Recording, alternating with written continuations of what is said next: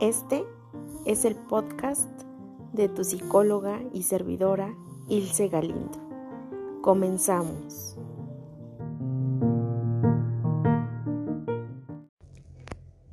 Hola a todos y a todas. El día de hoy estamos nuevamente iniciando este episodio de los Ilse Tips.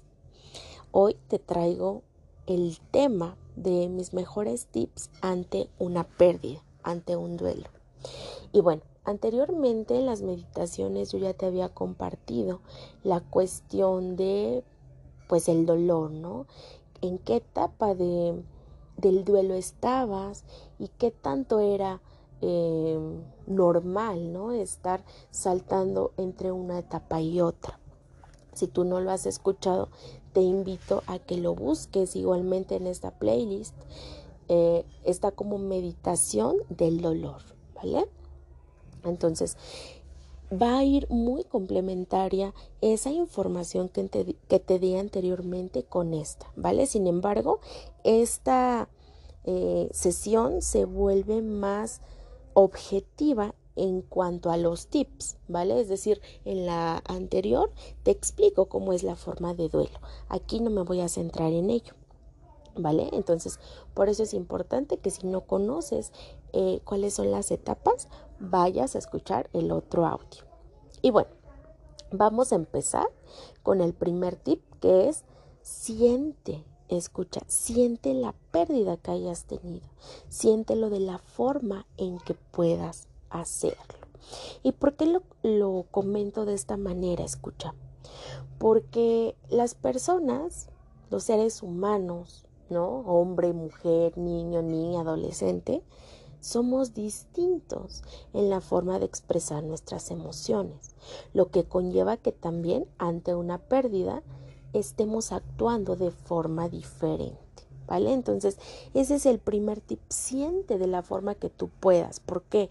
Porque tal vez tú eres una persona que puede estar muy serena ante una pérdida. Tal vez otra persona puede estar molesta, Tal vez otra puede estar muy triste, llorando desconsoladamente. Sin embargo, escucha, cada uno está bien. A su forma está sintiendo. Entonces, considero que no tan solo es sentir de la forma que puedas hacerlo, sino también va de la mano el respetar lo que el otro está sintiendo. Porque lamentablemente hay ocasiones en las que se sataniza nuevamente esta parte emocional y se dice mucho la parte de es que cómo pudo actuar de tal forma, es que cómo pudo decir esto, es que cómo pudo hacer lo otro. Sin embargo, se se deshumaniza la parte emocional, ¿no?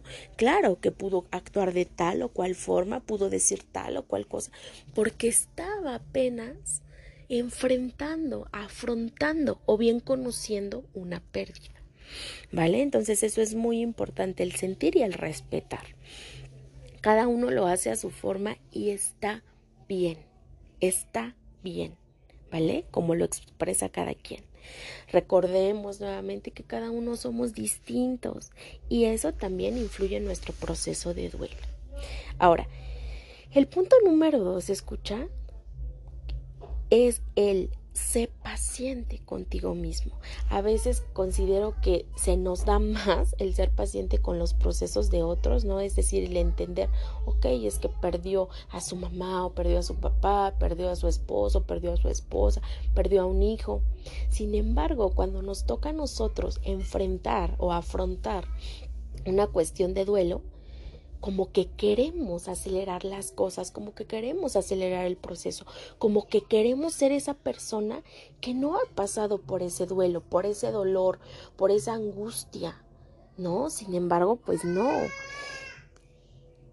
Es necesario tener en cuenta que habrán días mejores que otros. Y eso está bien, escucha. Habrán días que te sientas muy triste, con muchísimo dolor, que no quieras salir de la cama ni bañarte y solamente llorar. Y está bien darse esos espacios si es que se pueden. Sin embargo, también van a haber días con más luz, van a haber días que empieces a disfrutar de las cosas y eso, escucha, también es importante que lo puedas sentir. Y bueno, vamos con el punto número tres, que es entrégate al dolor. Escucha, entrégate a la tristeza. El ser humano, por supuesto que nos hemos dado cuenta a través de investigaciones, a través de la tecnología, que gozamos más de las emociones y de las sensaciones que nos traen placer. Sin embargo, el que tú sientas dolor y tristeza también te hace llevarte a esta parte de sanación, llevarte a esta parte del desahogo y por supuesto que nos lleva a sentirnos más ligeros con lo que estamos viviendo. Entonces, entrégate a tu sensación, a tu emoción. Muchas veces se le tiene miedo, ¿no? Y se cree, es que estás en depresión, es que tienes un episodio depresivo. Y con mucho respeto, yo lo que puedo decir es que tengas en cuenta que quien te está diciendo eso no es ni un psicólogo, no es ni un psiquiatra, no es un profesional de la salud mental, sino que muchas veces son personas que vieron tal vez un documental, que vieron un programa y que dicen nada más por decir, es decir, no te han diagnosticado unas personas profesionales. Entonces, no hagas caso también a lo que te dicen, ni quién te lo dice, que es una persona que realmente no es profesional. Sin embargo, sí, entrégate a todas las sensaciones. El punto número cuatro, escucha, es el de expresa tus emociones con las personas más cercanas. Es decir, si yo, Ilse, vivo con mis papás, si yo, Ilse, vivo con mis hijos, si yo, Ilse, vivo con mi esposo, si yo, Ilse, vivo con mis abuelitos, voy a a, sincerarme con estas personas de cómo estoy viviendo mis pérdidas o la pérdida que en ese momento tenga. ¿Por qué? Porque no tan solo escucha, se trata de empatía, se trata de comprensión, también se trata de respetar lo que el otro está sintiendo, ¿no? Ya sea incluso hasta ira, furia. Hay situaciones muy, muy complejas. Entonces, el expresar nuestras emociones, por supuesto, que nos va a traer incluso más unión en nuestra propia eh, relación, en nuestro propio lazo. Y eso es súper, súper importante, ¿no? El platicar cómo nos estamos sintiendo. El punto número 5, escucha, es súper importante y es una emoción en específico. Eh, me ha tocado la situación de que me, me preguntan, ¿Es normal que yo sienta culpa sobre la pérdida, vamos a poner el ejemplo, de mi hermano? ¿Es normal que yo sienta culpa sobre la pérdida de mi mamá? ¿Es normal que yo sienta culpa sobre la pérdida de mi, hijo? Y realmente escucha, pues yo lo que te podría decir así sin conocer tu historia personal es ten cuidado con esta sensación de culpa.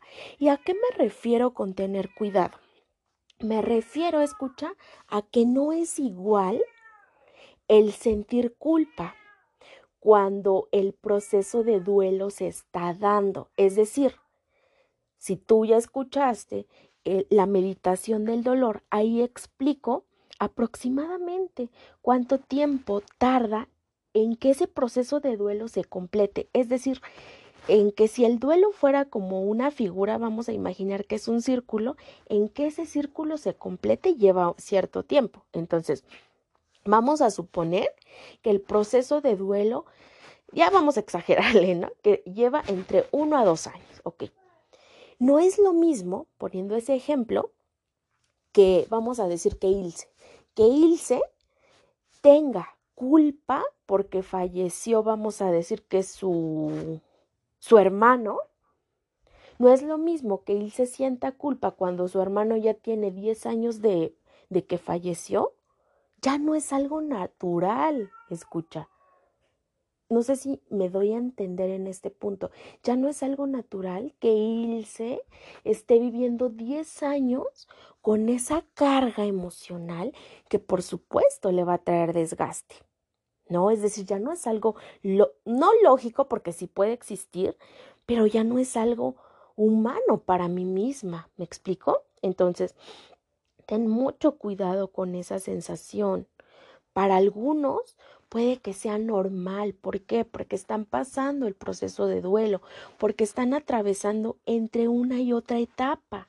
Y es algo normal. ¿Por qué?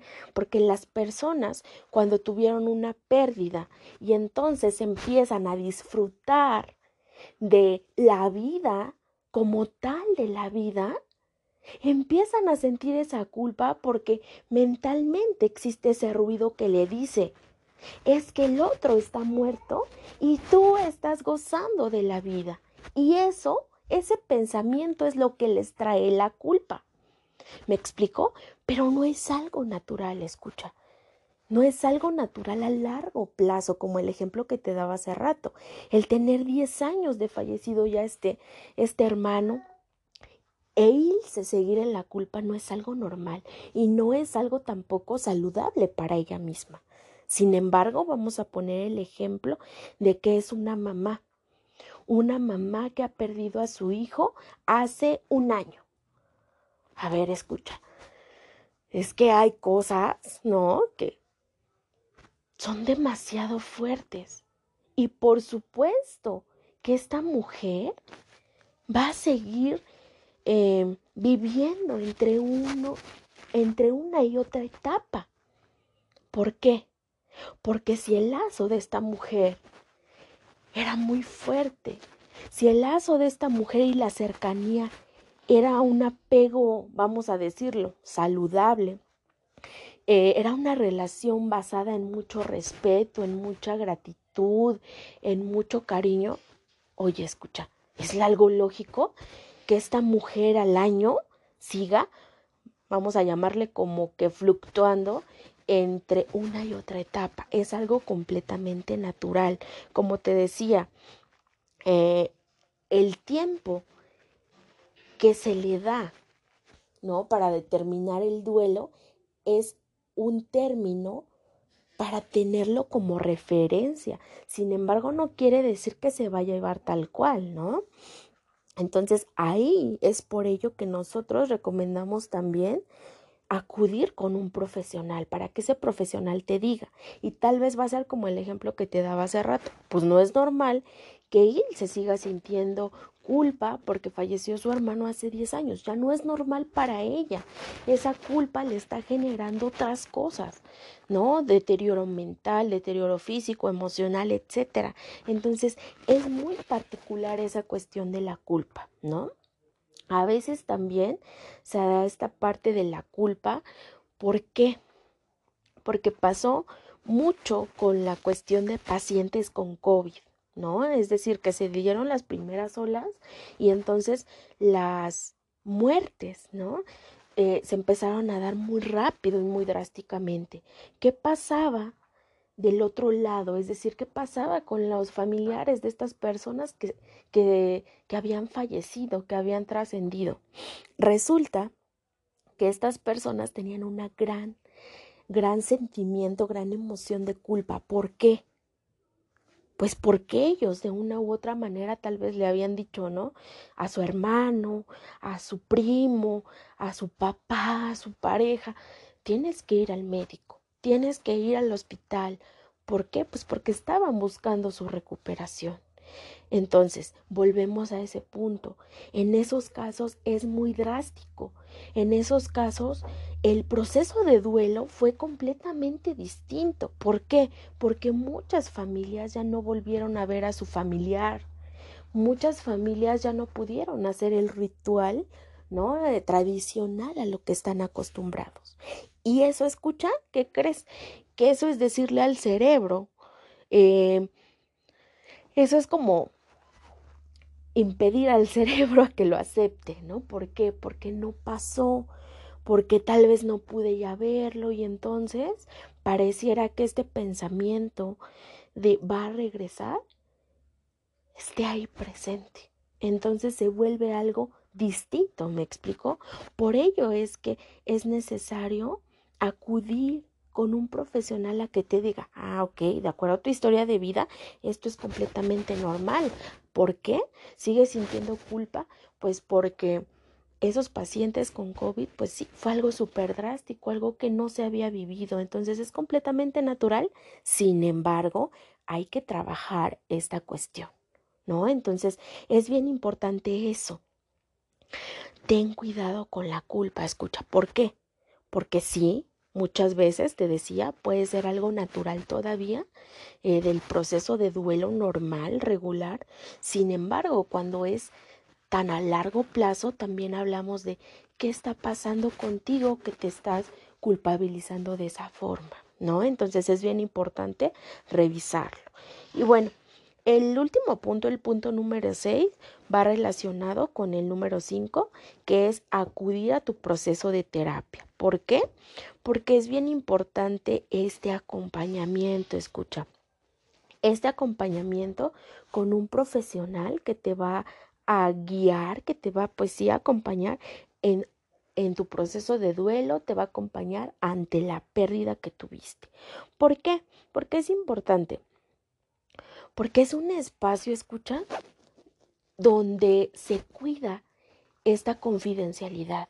Es un espacio donde incluso se trata de que no haya juicios, ¿no? Es decir, que si, por ejemplo, mm, vamos, vamos a decir que era una una señora, ¿no? Y que, que llevaba 30 años de casada ¿no? Y que tuvo cinco hijos. Y resulta que a su esposo le, le dio COVID, ¿no? Y falleció. ¿Qué puede pasar en el proceso de terapia? Que obviamente la señora se empieza a expresar, se empieza a sincerar, ¿no? Y obviamente empieza a trabajar y a hablar de sus emociones. ¿Qué pasa con este con estos pensamientos? Puede que la señora se sienta culpable, ¿no?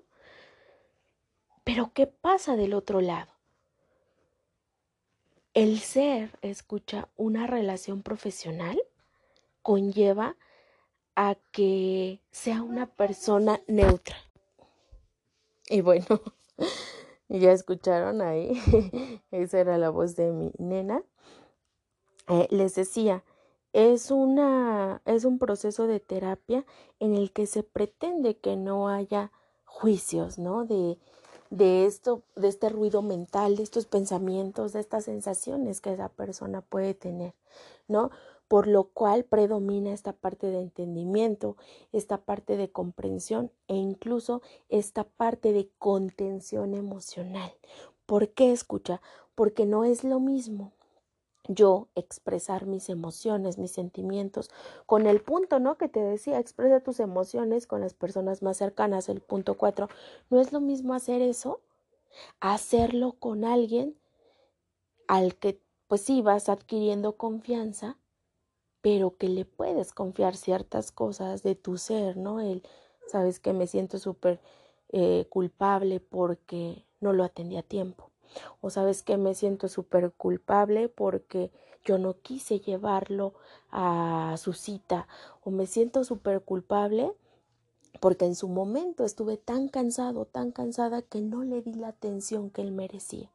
¿Me explico?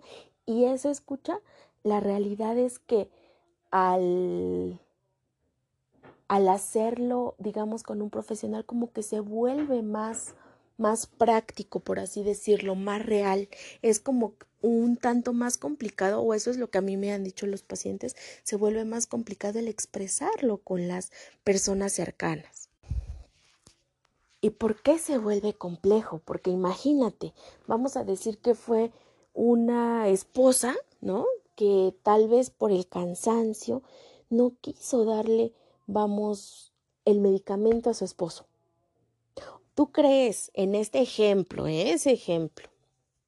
En este ejemplo, ¿tú crees que si eso la mamá le dice al hijo que está pasando por también su proceso de duelo, su proceso de pérdida, su proceso de incluso eh, mucha ira, mucha relación con la ira por la pérdida de su papá, ¿tú crees que eso lo va a nutrir en ese momento? E, esa información de lo que ya ocurrió que la señora no le dio ciertas veces su medicamento, ¿tú crees que lo nutriría? Y a veces escucha, pareciera que estos ejemplos los saco como súper drásticos, ¿no? Pareciera que a veces me los invento así súper drásticos. Y sí, porque precisamente lo, lo hago para que se ejemplifique, ¿no? Que a veces es súper complicado, pero te aseguro que en, el, en la parte ya real, o sea, en la parte eh, de la experiencia clínica, o sea, esas situaciones a veces se vuelven más complejas y por ello es que no se dicen, ¿no? Entonces, por eso este punto 6 yo le quise poner así, acude a tu proceso de terapia, ¿no? Y a veces no tan solo eh, la persona que, entre comillas, se ve más afectada. porque Ah, es que llora mucho. No. Tanto la persona que llora mucho como la persona que se escuda en la ira, como la persona que se escuda en el aislamiento, como la persona que se está escudando em, en la alegría, porque suele pasar, escucha, suele pasar. Entonces, esos son mis puntos, mis seis puntos importantes. Recordemos que todos somos distintos, así que por favor escucha, sé empático, sé comprensivo con las personas que han tenido una pérdida, porque también, o sea, a mí me ha tocado ver de cerca eh, con, con mis papás que fallecieron mis abuelitos paternos y entonces eh, se agradece, por supuesto, toda esta parte de contención emocional, ¿no? Ante el preguntar, preguntar cómo estás por el hecho, ¿no? De que, pues, te, te aman, te quieren, te aprecian. O sea, sí, sí, estoy de acuerdo. Sin embargo, escucha, una realidad es que a veces esa situación del saber, del conocer cómo está el otro, a veces no se hace con empatía, no se hace con comprensión, escucha. A veces solamente se hace, o solamente algunos lo hacen, por el hecho de saber cómo está, por el hecho de conocer y que sean evidentes ciertas emociones de la otra persona, ¿no? Como hacerlos más vulnerables. No, a veces nosotros lo llamamos así o se escucha, ¿no? Como en la vida cotidiana a veces el objetivo de las personas es saber el chisme. A veces es saber la cuestión de cómo fue en específico. Esa es una realidad también. Y me lo, me lo comentan también en la, en la consulta, ¿no? Hay pérdidas súper drásticas, pérdidas que lamentablemente han sido tan impactantes, no tan solo para las personas más cercanas, sino para el mundo, para la situación como se dio. ¿Y qué pasa? Volvemos a ese punto. Llegan a preguntar por saber cómo está la cuestión. Llegan a preguntar sin empatía, sin comprensión y sin tantito respeto. ¿No? Entonces, ten por seguro, escucha que si tú quieres estar con una persona, ya sea tu amigo, ya sea tu familiar, este, no sé, tal vez tu vecino, quieres estar acompañándolo en ese proceso de duelo, no se lo estés preguntando directamente, porque créeme que eso es lo que eso, esa persona menos quiere, que vayas al grano, que vayas al punto, que vayas a esa herida. No quieren eso. Quieren que tal vez sí estés ahí para escucharlo, que estés ahí como ese hombro, ¿no? En el que se van a apoyar para para desahogarse. ¿Vale? Sin embargo, ten respeto por lo que los demás están sintiendo. ¿No? A veces está por demás estar duro y duro y duro con lo mismo. O que cada que los veas les estés preguntando, ¿no? Como la actualización de cómo están. Creo que a veces ya está por demás. Entonces, a veces también Sé que no nos los explican, sé que nadie nos los enseña, ¿no? Que, que sería como lo más asertivo ante esos casos. A veces vamos aprendiendo a lo largo de la vida, sin embargo, eh, pues considero que todo sería como más sencillo con muchísimo respeto, con muchísima empatía y también mucha comprensión hacia la otra persona. Si la otra persona te quiere compartir cómo está su proceso, cómo se ha sentido, créeme que eso solo lo va a hacer. No necesitas estar indagando cómo se siente. ¿Por qué? Porque a veces escuchar los procesos de duelo y las actualizaciones de esas pérdidas. La realidad es que no son de la noche a la mañana. O sea, si, si yo tuve una pérdida significativa, por supuesto que la actualización del otro día, o sea, no va a ser que yo ya estoy bien, no, yo sigo teniendo esa pérdida y esa pérdida es irreparable muchas veces, entonces es bien importante estos puntos, ¿ok? Y bueno, espero haber aportado eh, este valor a la persona que lo requiera. Y también escucha si tú ya te diste cuenta con estos puntos que no te atreves a decirle a tus a tus familiares más cercanos por qué sientes ciertas cosas atrévete a iniciar un proceso terapéutico. Atrévete a platicar cómo te estás sintiendo y cómo lo estás viviendo. Si también tú ya te diste cuenta que llevas, ¿no? En el ejemplo drástico que yo daba hace ratito, que llevas tal vez cinco años teniendo mucha culpa sobre cierta pérdida, también considero que es importante que tú empieces a tomar acción. ¿Por qué? Porque antes se decía, es que el tiempo todo lo cura. Tú deja que pase el tiempo y él lo va a curar. No, escucha. Muchas veces el tiempo no cura esas heridas. Muchas veces el tiempo lo único que va haciendo es que se va carcomiendo más la herida. Porque imagínate ese ejemplo que te daba, diez años de estarte culpando sobre la pérdida de tu hermano. No creo que sea algo saludable, no creo que sea algo nutricio para esa persona. Entonces, dejemos eh, toda esta parte de estigma, de tabú, de que solamente los locos vamos a terapia, ¿vale? y bueno, esto ha sido todo por el día de hoy. Les agradezco muchísimo que estén aquí, que compartan este tipo de información, sobre todo a quien ustedes saben, ¿no? Que lo necesita, que lo requiere. Les recuerdo mis redes sociales, me encuentran en Facebook como psicóloga Ilse Galindo, me encuentran también en Instagram como psico-ilse y también me encuentran en WhatsApp a mi número para realizar eh, la cuestión de citas, ¿vale? Entonces es el más 52 55 45 50 44 79 más 52 55 45 50 44 79. Todavía tengo algunos espacios, escucha. Pa, si tú, por ejemplo, estás pasando una situación de duelo, todavía tengo algunos espacios, comunícate conmigo y pues eh, si si nos podemos coordinar y, y encontrarnos ¿no? en, en ese horario que tenga disponible, pues estaremos también iniciando tu proceso personal. y bueno, escucha, te agradezco muchísimo este tiempo, te mando un fuerte abrazo y por supuesto que nos escuchamos la próxima.